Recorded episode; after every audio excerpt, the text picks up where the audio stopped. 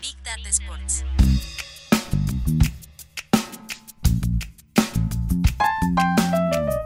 Big Data Sports.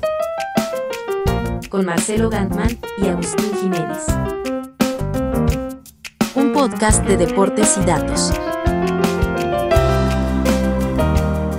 En este episodio, una conversación sobre el negocio de los derechos deportivos y las tendencias del mercado con Hernán Donari, CEO y cofundador de 1190 Sports.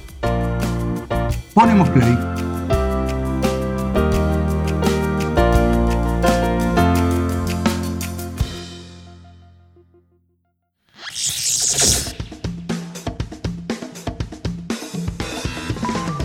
Antes que nada, muchas gracias por estar en este podcast, por estar en Big Data Sports y por haber aceptado la invitación para hablar de, de alguna manera de fútbol, pero desde otro ángulo que es el ángulo de los derechos de transmisión. Gracias por estar.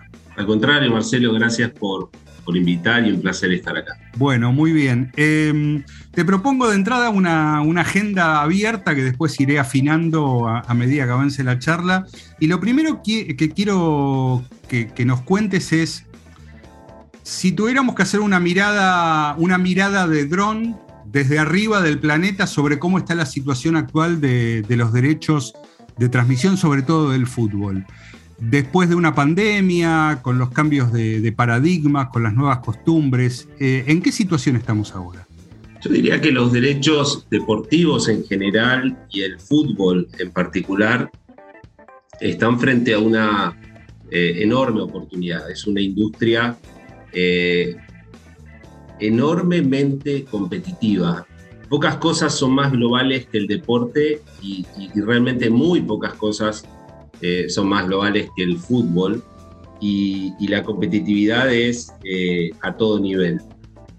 Eh, la industria del fútbol está enmarcada en la industria del entretenimiento, que está sujeta a su vez a un montón de desafíos y de, competencias por la atención de las audiencias. Entonces, eh, los grandes eventos deportivos compiten no solamente contra otros grandes eventos deportivos, sino contra las películas, eh, eh, las series, los videojuegos. Todo eso está compitiendo por la atención de las audiencias. en ese contexto, los eventos en vivo en particular representan una oportunidad muy valiosa para, para las marcas, para las plataformas, para invitar a la gente a participar en un momento determinado en el tiempo. Y eso tiene, un valor muy grande que los deportes en general, los deportes masivos como el fútbol, pueden y están aprovechando. Eh, obviamente, por infinidad de temas, algunos tecnológicos, otros sociales, el COVID y etcétera, ha sido desafiado en, en muchísimos planos y, y, ha tenido que procurar adaptarse y creo que lo ha hecho muy bien la industria del deporte y en particular la industria del fútbol, eh, pero, pero está desafiada al mismo tiempo que tiene una gran oportunidad por delante. Bien. Eh, las oportunidades están dadas por, ¿por qué? Porque han cambiado los consumos, porque ahora eh, las propiedades deportivas y quienes negocian o, compran o traspasan derechos están obligados a ser más creativos. Sí, hay una, hay una mirada de vaso medio lleno y una mirada de vaso medio vacío. Eh, los detractores, no, no estoy en ese grupo, eh, los detractores creen que eh, los core cutters, que son los, los, que, los que cortaron el cable, eh, una industria de pay TV que en algunos territorios está relativamente estancada, eh, la plataforma aire con dificultades para atraer audiencias, todo eso son los desafíos y configuran la mirada del vaso medio, lleno, medio vacío o los desafíos. Desde el punto de vista del vaso medio lleno y desde el punto de vista de, la, de, de lo que hacemos como 1190, creo que, que la oportunidad es, es, maravillosa porque requiere, eso sí, un nivel de sofisticación, un modelo mucho más innovador en la distribución de los contenidos.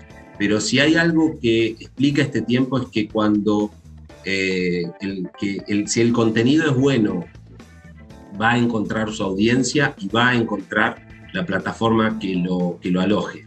Y en ese sentido, sobre contenidos masivos que tienen una demanda natural, lo que ocurre es que empiezan a haber eh, pequeñas guerras por quedarse con ese contenido. Y si el producto está bien eh, diseñado y tiene una buena arquitectura de producto, eh, tiene una oportunidad de monetizar de una manera muy valiosa.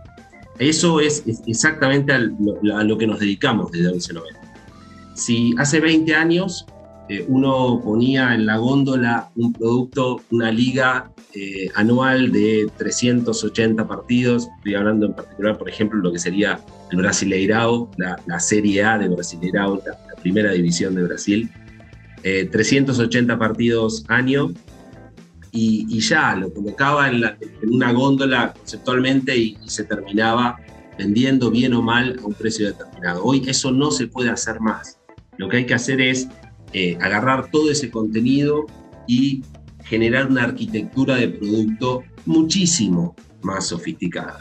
Segmentar por audiencias, segmentar los 90 minutos, separar eh, una serie de contenidos que acompañan a los 90 minutos, las entrevistas, los entrenamientos, los goles, el highlight, el resumen, eh, el post partido, y darle una consistencia a todo ese producto dividirlo en subproductos y ofrecerlo a, distintos, eh, a distintas plataformas y a distintos clientes. Y ese ejercicio de distribución es, por supuesto, complejo, requiere conocer la industria, requiere conocer a los clientes, requiere conocer a las audiencias, pero bien hecho, y esto está demostrado, y, desde, la, desde 1190 lo hemos demostrado en, en cada oportunidad que hemos tenido eh, trabajando un determinado contenido, que efectivamente se puede hacer una explotación mucho más efectiva y mucho más eh, valiosa de un determinado contenido.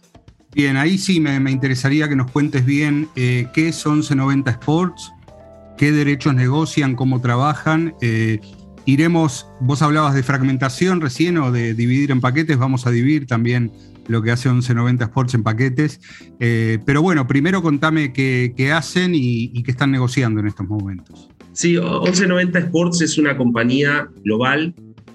Nos dedicamos a explotar, a comercializar derechos deportivos eh, y, lo hacemos de una manera o de la mano de un modelo que tiene una componente innovadora. Eh, incorporamos tecnología eh, incorporamos mecanismos de distribución que son nuevos, que son novedosos y por sobre todas las cosas eh, jugamos con modelos asociativos. Nunca hablamos de comprar o de, vender, si bien hay transaccionalidad en la operación, pero en general eh, nos asociamos con las ligas y con las federaciones y generamos valor, generamos incrementamos el valor de esos derechos y compartimos el valor creado a lo largo del tiempo con las ligas. En general tratamos de tener eh, relacionamiento de largo plazo eh, porque de esa manera se construye valor a lo largo del tiempo.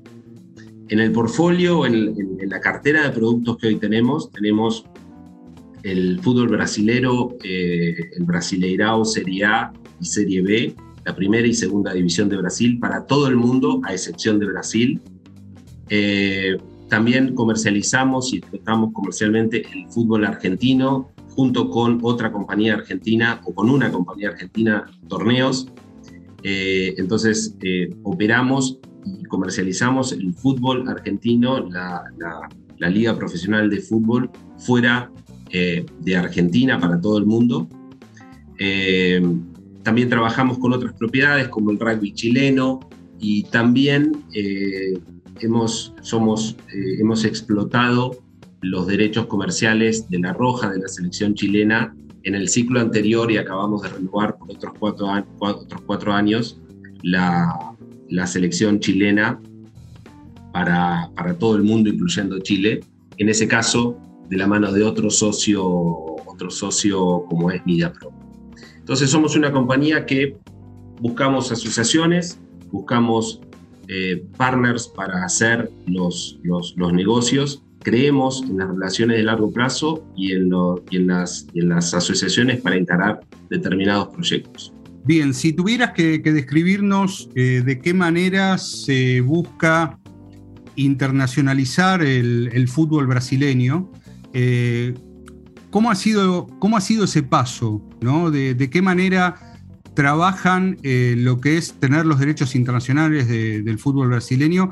A veces existe la noción de de bueno, se relaciona fútbol brasileño, fútbol argentino, con los nombres propios de cada uno, no sé, el, lugar donde salieron tantos cracks, como puede ser Brasil, el lugar donde nació Neymar, eh, el país de Messi o el que fue el país de Maradona, y, quienes no están muy en tema suponen que solamente se, trata de llegar a, determinados mercados, ofrecer eso y el trabajo ya está listo pero sé que hay toda una construcción detrás de eso. ¿Qué, podríamos contarnos? Sobre todo el fútbol brasileño, después pasamos al, argentino. Sí, e, e, es efectivamente una construcción y es un trabajo que, requiere tiempo, paciencia y sobre todo invertirle recursos. Nosotros estamos entrando en el tercer año de, de operación, el tercer año de comercialización del fútbol brasileño. Y cuando uno tiene una propiedad como el Brasileirao, son 760 partidos por año. Lo primero que se plantea es lograr distribución. ¿Y qué es lograr distribución? Es que el contenido sea, esté accesible a audiencias en distintos países. Cuando tomamos el Brasileirao, en esencia, eh, el fútbol brasilero no tenía presencia fuera de Brasil. Había estado distribuido en Latinoamérica, en Sudamérica durante un tiempo, había estado distribuido en algún momento en Europa en algunos territorios clave, tenía alguna distribución en Portugal, pero eh, por, distintos motivos no tenía ninguna presencia consistente y no había tenido eh, ninguna atención especial en la explotación internacional. Y lo primero que uno tiene que lograr es dar a conocer que existe ese producto, que tiene calidad, eh, que visualmente es atractivo y eh, esos atributos están en el fútbol brasilero con una fuerza muy grande. Eh, los estadios FIFA, los jugadores, es un fútbol que, que es sumamente poderoso, está entre las top 5 ligas del mundo en términos casi bajo cualquier métrica que la quieras medir y se codea de igual a igual con cualquier liga, liga, liga europea. Desde esa óptica, el Brasileirao era una de esas, uno de esos productos que estaba profundamente subvalorado en su eh, acceso y distribución internacional. Lo que hicimos fue un trabajo primero de dar a conocer y para eso eh, lo, que hubo que construir fue lo que llamamos el ecosistema digital. Básicamente hubo que crear eh, toda una serie de, de destinos, plataformas, Brasileirao Play, la marca que usamos, entonces creamos la UTT propia del fútbol brasilero, donde todo el fútbol brasilero vive y, está y disponibiliza los contenidos, los partidos, eh, para todas las audiencias globales. Eso fue la activación de más de 100 países automáticamente a través de la plataforma propia eh, Brasileirao Play, que la montamos de la mano de una de las empresas del grupo que es Fanatis. Entonces, de la mano de Fanatis llegamos rápidamente a más de 100 países en términos de disponibilidad, pero disponibilizar un contenido no significa que la gente va necesariamente a ir a consumirlo. Entonces hay que hacer un trabajo de marketing. Y para eso existen otras redes como es Twitter, Instagram, Facebook, TikTok, YouTube eh, y, alguna otra que, que, anda dando vueltas donde hay que generar contenido específicamente para esa plataforma. Eh, y, ahí entra el concepto de ancillary content. El, ancillary content es todo el contenido que más allá de los 90 minutos tiene sentido para las audiencias. ¿Y eso qué es? Eh, entrevistas con eh, futuras estrellas, relatos alrededor de los grandes clásicos a través de la historia, eh, generar contenido sobre los estadios y la historia de los estadios y la relación con las ciudades, las grandes estrellas del pasado, las que vienen, y por supuesto, los goles, el resumen, el highlight, los clips, las patadas y fulles más fenomenales y la jugada más gloriosa, las mejores atajadas. Todo eso, todo ese ancillary content son literalmente centenas de horas de contenido que se está generando todo el tiempo abasteciendo a una industria.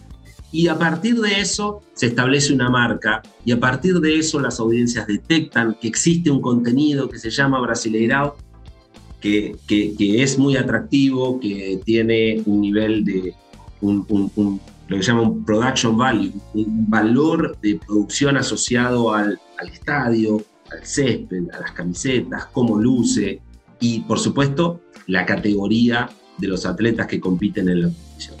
Cuando uno pone en valor todas esas cosas y tiene con qué ponerlas, ¿no? porque no es solamente, hay, que tener sustento y, el fútbol brasileño es efectivamente un producto de alta calidad, eh, las audiencias detectan eso y en consecuencia las plataformas se interesan y en consecuencia se empiezan a negociar acuerdos de distribución. Cuando uno tiene la distribución, y es larga la historia porque es una cadena, cuando uno tiene la distribución y alcanza el, reach, o sea, tiene alcance, ahí puede activar un segundo, eh, un segundo revenue stream, un segundo eh, flujo de ingreso de dinero para, eh, para, para, el fútbol brasileño en definitiva, que es el hecho de conectar las marcas con esa audiencia.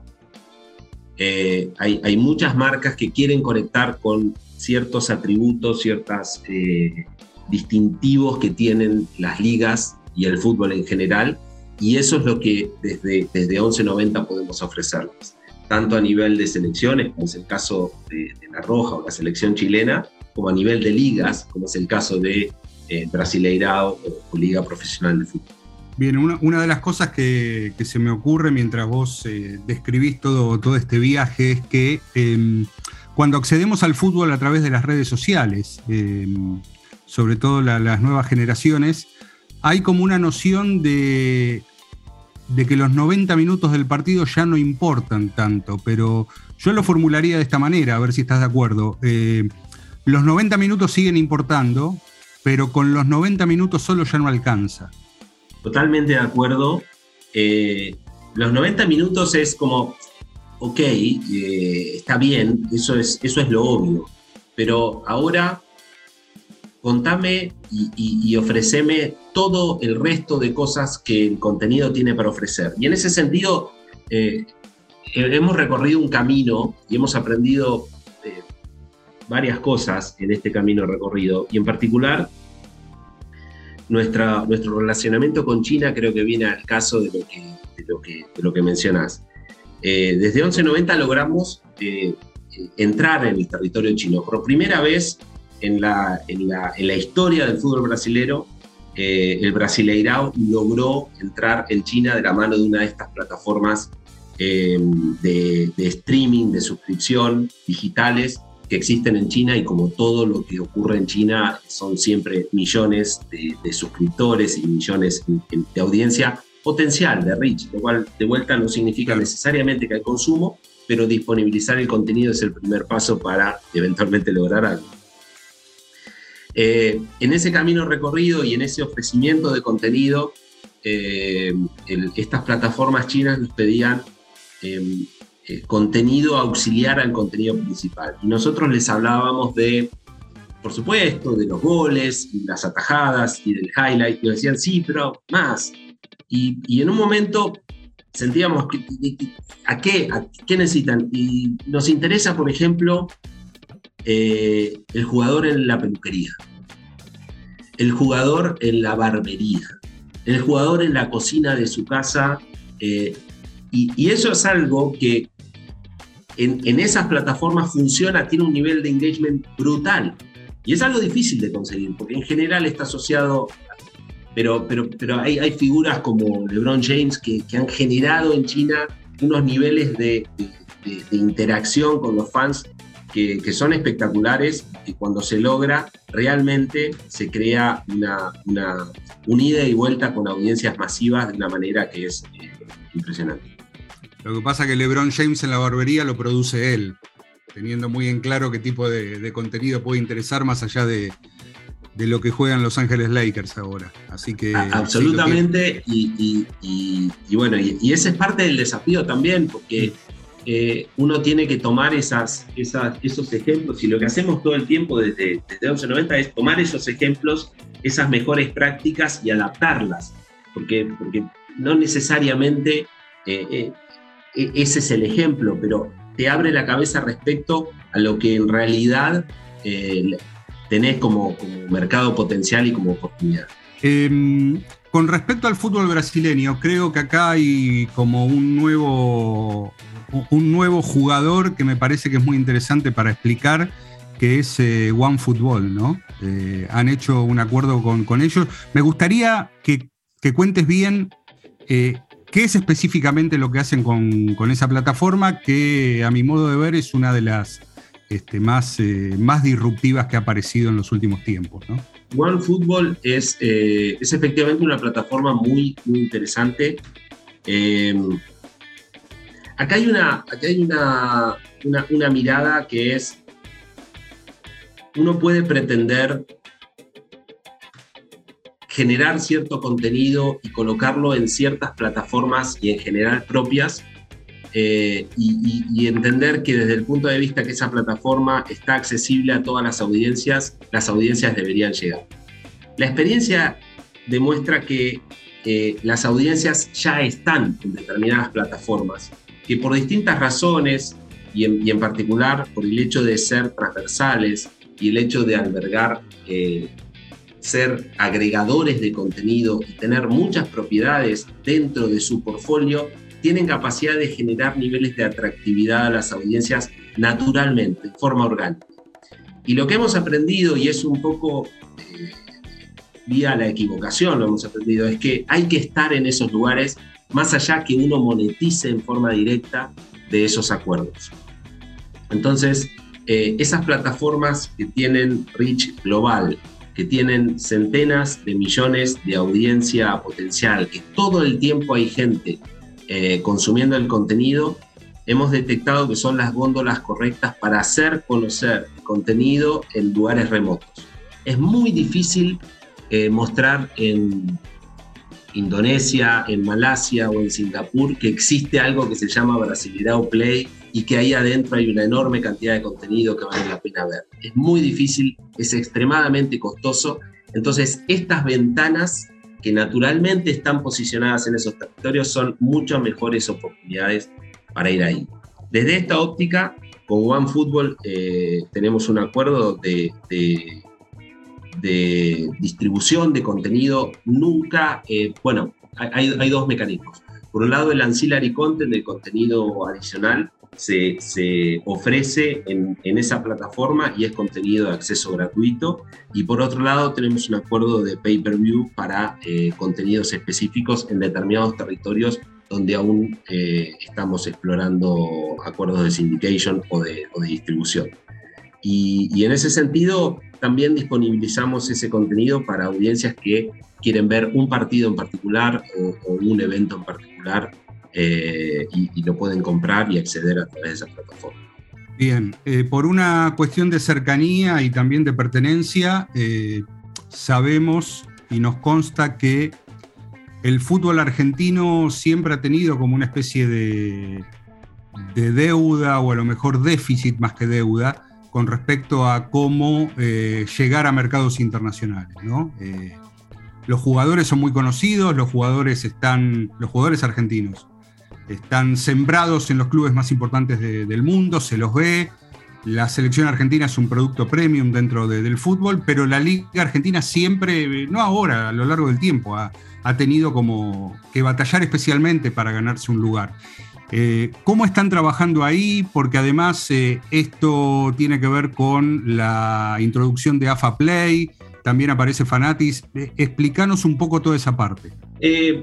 fíjate que el fútbol argentino como punto de partida tenía un mejor punto de partida que el fútbol brasilero, porque de la mano de algunos canales y de la mano de, cierta eh, capacidad de distribución se había eh, extendido, sobre todo en Sudamérica, y en ese sentido estaba en un pie, un piso por arriba del fútbol brasilero, al menos hace, hace algunos años.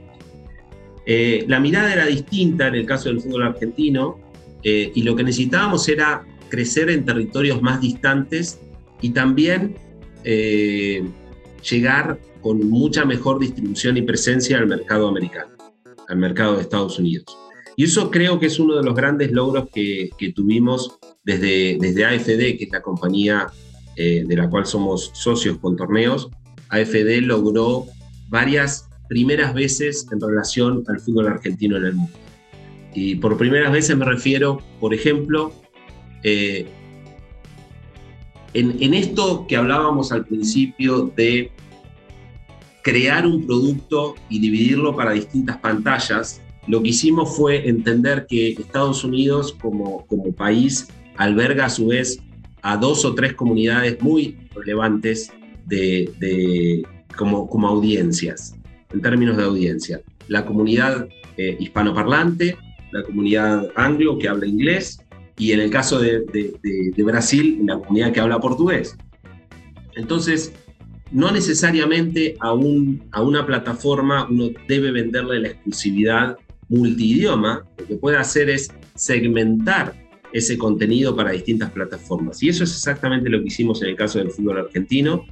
Eh, cada partido del fútbol argentino es distribuido, en el caso de Estados Unidos, en inglés, eh, en español y en, el caso del fútbol eh, brasilero se distribuye en portugués, en español y en inglés. Entonces, de esta manera, eh, así le hemos vendido a Paramount Plus, que es una plataforma OTT muy, muy, muy potente de la mano de CBS, vaya con Paramount Plus. Le vendimos el fútbol argentino eh, y en paralelo también se lo vendimos a Univision y en paralelo también mantuvimos eh, el contenido en Teis Sports, el canal argentino que tiene presencia en Estados Unidos. Y por último, también preservamos el contenido para la OTT AFA Play. Es decir, hay por lo menos cuatro plataformas en Estados Unidos que conviven con el contenido del fútbol argentino. Conviven eh, y, a la vez cada una obtiene parte del valor y, del, y, del, y del, captura parte del interés de la audiencia. Todos esos mecanismos son mecanismos que nunca el fútbol argentino había explorado. De la misma manera, China también eh, encontró en estas plataformas un espacio eh, para distribuir el fútbol argentino. Em, el, primer, uno de los primeros acuerdos fueron en, Balcanes, siete, ocho territorios en Balcanes donde jamás el fútbol argentino había pisado y hoy tiene presencia en Europa, eh, llegar a España era algo histórico, pero ir de ahí a Polonia, Alemania, estamos cerrando acuerdos en, en, África, en bueno, Medio Oriente. Son todas primeras veces, primeras instancias donde el fútbol argentino está capturando un, pedazo del, del valor y haciéndose conocido en territorios donde antes no lo era. Eh, resulta increíble todo esto porque en la época, no hace tantos años, pero en la época del broadcast tradicional, que un argentino que estuviera, por ejemplo, de visita en Estados Unidos o un argentino que hay un montón viviendo en Estados Unidos, eh, uno de los comentarios más frecuentes era no encuentro el fútbol argentino. Eh, no, no, no, había, no había forma de verlo porque no, no, no lo tenía nadie. en los primeros en los primeros pasos de Internet la única manera era algún tipo de transmisión pirata, pero me parece que no quieren eso, ¿no? no quieren que pase eso. No, eh, definitivamente la, piratería es uno de los grandes temas que, la industria eh, está discutiendo y, hay muchísimo por hacer en ese, en ese mundo, muchísimo, muchísimo por hacer. Pero es interesante el tema porque, y, hay que ser también... Eh, bien claro con esto. Tener un acuerdo de distribución en un territorio no significa necesariamente que todos los partidos del, fútbol em, argentino son visualizados o potencialmente visualizados en un determinado país. Eso no, no funciona de esa manera. En general, lo que se transmite son uno o dos partidos de las, en general los grandes partidos de la fecha, lo que considera ese territorio que es el gran partido de la fecha. Y ahí vuelvo a la, arquitectura. Para eso exactamente existe una plataforma como AFA Play, donde todos los partidos se disponibilizan, todos, absolutamente todos, en dos idiomas, en inglés y en español. Entonces, si soy un fanático del fútbol argentino y me dedico a, viajar por el mundo o viajo eventualmente, puedo contratar eh, eh, esa, esa plataforma que me asegura la disponibilidad del contenido donde sea que esté. Donde sea que. Salvo en Argentina, paradójicamente, porque es un acuerdo que va afuera del país. Pero en cualquier territorio del mundo donde quiera ver el fútbol argentino, tengo un destino al menos para, para verlo. Eh, Luego están las plataformas grandes, como podemos mencionar Univision en el caso de, Estados Unidos, que junto con Paramount Plus y con Teis Sports llevan el fútbol argentino. Ellos disponibilizan la cantidad de partidos que, esté, que, haya sido parte del acuerdo de distribución, pero puede o no ponerlos todos en una pantalla, porque ahí empiezan los temas de la escasez de espacio para poder disponibilizar el contenido. Bien. Eh, en, un, en, un, paisaje donde todo ahora se hace en forma de, paquetes, donde hay tanta fragmentación, hay distintas plataformas, eh, comentabas recién claramente el caso de, un mismo producto ofrecido en diferentes idiomas. Eh, ¿De qué manera las properties deportivas establecen cuál es el valor adecuado para los derechos? ¿Cuáles son los parámetros eh, ahora? quizás en la época del broadcast tradicional era todo mucho más lineal, de hecho era lineal, eh, y esas cosas, eh, en el caso de ofertas, las ofertas estaban claras, o en el caso de, ponerle un, precio, se veía si alguien pagaba e, ese precio. En tiempos donde vos podés tener una OTT que te permite saber cuál puede ser la audiencia estimada que puede tener tu, producto, y, también importa cómo se lo consume fuera de, los canales tradicionales, ¿cómo se arriba un valor adecuado por los derechos? Hay, dos, yo dividiría la pregunta en dos partes. Eh, una es de cara al broadcast, al right holder, de cara al dueño del derecho y de cara al mercado. En definitiva, lo que, una compañía como nosotros podemos pagarle al dueño del derecho, a un right holder, es la suma agregada de la contribución de una cantidad enorme de eh, potenciales interesados en el contenido. Es extremadamente difícil en un escenario de un contrato de cuatro años, seis años, eh, poder hacer futurología respecto al interés que en términos agregados una determinada propiedad puede generar y construir a lo largo del tiempo. Y yo en mi vida profesional, 20 eh, años en esta industria y, en empresas de distribución de contenido, en, gran parte de esos 20 años, eh, he visto a presidentes de federaciones salir feliz eh, de un contrato de cuatro años en el día uno, al año estar pensando que a lo mejor no había hecho tan buen negocio, al año dos estar explicando por qué había firmado un contrato tan malo y al año tres siendo acusado de haber eh, mal, vendido lo que sea que tenía entre manos. Ese, eso, eso es un problema típico de los esquemas transaccionales de negocios. Lo que está pasando a nivel de industria, y 1190 Sports es absolutamente líder en esto, es los modelos asociativos te permiten establecer un mínimo garantizado, que es un mínimo garantizado robusto, no es, una, no es un número pequeño, es un número importante que abastece y que conforma las necesidades de corto plazo y, la conformación de valor de corto plazo, pero captura mediante un revenue share, mediante un acuerdo de compartir las ganancias, todo el valor futuro creado. Esos mecanismos te alejan de la transaccionalidad, te alejan del default del contrato, te alejan de te dejo de pagar te dejo de dar el contenido porque me te lo estoy regalando y te acercan a, un, a una alianza, a una sociedad de cara al producto. Y eso realimenta otra cosa que es muy importante, que es una federación, una liga, tiene muchísimas cosas para hacer que agregan valor al contenido. Si tiene los, esa es nuestra, nuestra hipótesis, si les damos los intereses correctos a la liga, a la federación, al club, al atleta, en el, en el lugar donde estemos, eh, hay una oportunidad de eh, destrabar un montón de valor en relación al producto que, ellos tienen entre manos.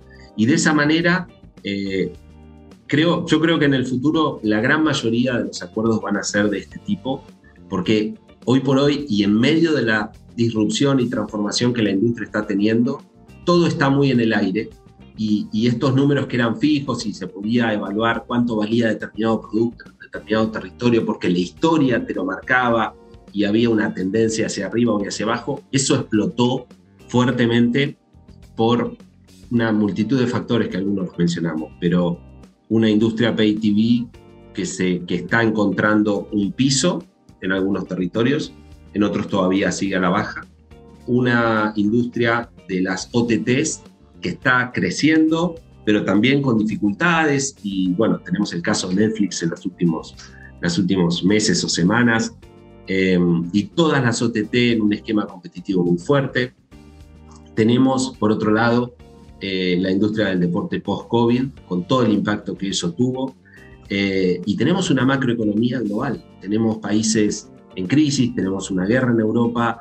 Hay una cantidad enorme de circunstancias que afectan el valor de los derechos en general. Entonces, capturar todo eso en una ecuación es sumamente complicado y creo que, el riesgo eh, se minimiza fuertemente si uno establece este tipo de modelos. Eh, dentro de todo esto que, contás, Hernán, eh, hay una novedad de las últimas semanas que, es, digamos, trascendente para el mundo del fútbol y es que FIFA haya sacado su propia plataforma, FIFA Plus.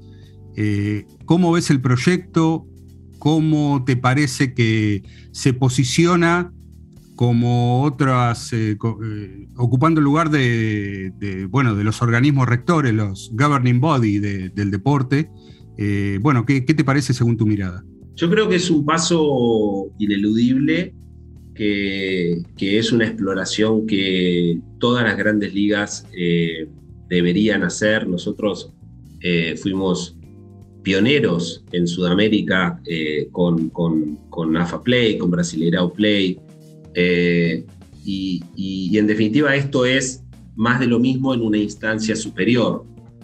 Eh, a, mí, a mí me parece que si bien estas, estos mecanismos de distribución de contenido directo al consumidor sin intermediarios son extremadamente eficientes, eh, también creo que el valor de la agregación transversal de contenidos deportivos provee una experiencia mucho más rica para el usuario. Entonces, lejos de augurar la muerte de los, canales agregadores de contenido, yo creo que hay, hay espacios de convivencia perfectamente posibles y ya los estamos viendo. Ni las OTT vinieron a conquistar el mundo y a acabar con la industria de Pay TV, ni, ni están condenadas a la muerte súbita cuando, porque no encuentran su lugar. Me parece que hay ejemplos de la NBA con su, con su con su League Pass, la NFL con su Game Pass y, en fin, eh, mismo nuestro producto Brasileirao Play, AFA Play, todos encuentran un, cierto nivel de, de, atractividad, pero también el valor de un producto agregado que asiste a un fan que es multideporte, que es la característica principal de los fans, eh, de los fans son multideportes, les interesan mucho más de una propiedad. Entonces, hay ciertas limitaciones para eh, cuán eh, masivas pueden ser estas, estas OTT de, un producto en particular. De cualquier manera, son exploraciones que, que hay que hacer, se aprende muchísimo de todo eso se aprende del comportamiento del fan, se lo detecta, se le ofrecen otras cosas, se establece una relación uno a uno y en forma directa con un fan y para una liga, para una federación, eso eh, vale muchísimo, mucho más que la suscripción, porque es justamente el motivo de este programa, es la data, es conocer a tu fan, es saber lo que quiere, es tener un vehículo de comunicación directa. Y eso es parte de, los motivos por los cuales hace todo el sentido del planeta tener eh, mecanismos directos con los consumidores. Y además de todo eso, estamos en una época donde tenés una muy buena cantidad de fans que al mismo tiempo son generadores de, contenido eh, y podés tener un, streamer en Twitch que está haciendo alguna reacción a un campeonato del fútbol brasileño del fútbol argentino, este, aunque no lo muestre en pantalla, pero con el concepto que manejás, eh, le está agregando valor al producto central, que son esos famosos 90 minutos de un partido de una liga, ¿no? Totalmente. Y, hay, un juego ahí de... Es un juego que, me parece que la industria también está aprendiendo a, jugar, que es el hecho de ser más permisivo a determinadas eh, cuestiones, no, no ser tan endogámico en el producto. Eh, había una época donde se decían los goles solamente los puedo pasar yo y eh, todas esas, todos esos mecanismos de, que, tienen, que tienen una explicación basada en la propiedad intelectual y cosas que, que, obviamente son, son, hay que respetarlas. de cualquier manera, las redes sociales han cambiado profundamente todo ese paradigma y hay que adaptarse a, los tiempos. No tiene demasiado sentido andar tapando el sol con la mano, cosas que van a ocurrir de cualquier manera. Más bien, lo contrario, hay que aprender a convivir con eso y utilizarlo de una manera inteligente para poder optimizar eh, el contenido que uno tiene y, que, y por el cual pagó un montón de dinero.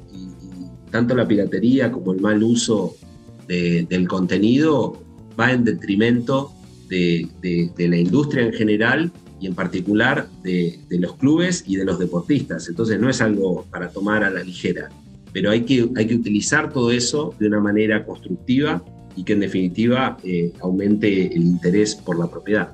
Hernando Nari, bueno, muchísimas gracias por esta masterclass sobre fútbol, derechos, nuevas plataformas, nuevos consumos y bueno, estaremos siguiendo las novedades que, surjan, no solamente de 1190 Sports, sino de, seguramente si tenemos esta charla dentro de un año estaremos hablando de cosas que quizás ahora no sabemos cuáles serán, pero seguramente van a ser nuevas. Totalmente, Marcelo, gracias, un placer estar acá y a disposición cuando, cuando gustes, volvemos y retomamos y vemos con qué nos encontramos. Dentro de un año. Cuando digas. Big Data Sports de deportes y datos. Gracias por conectar. Hasta el próximo episodio.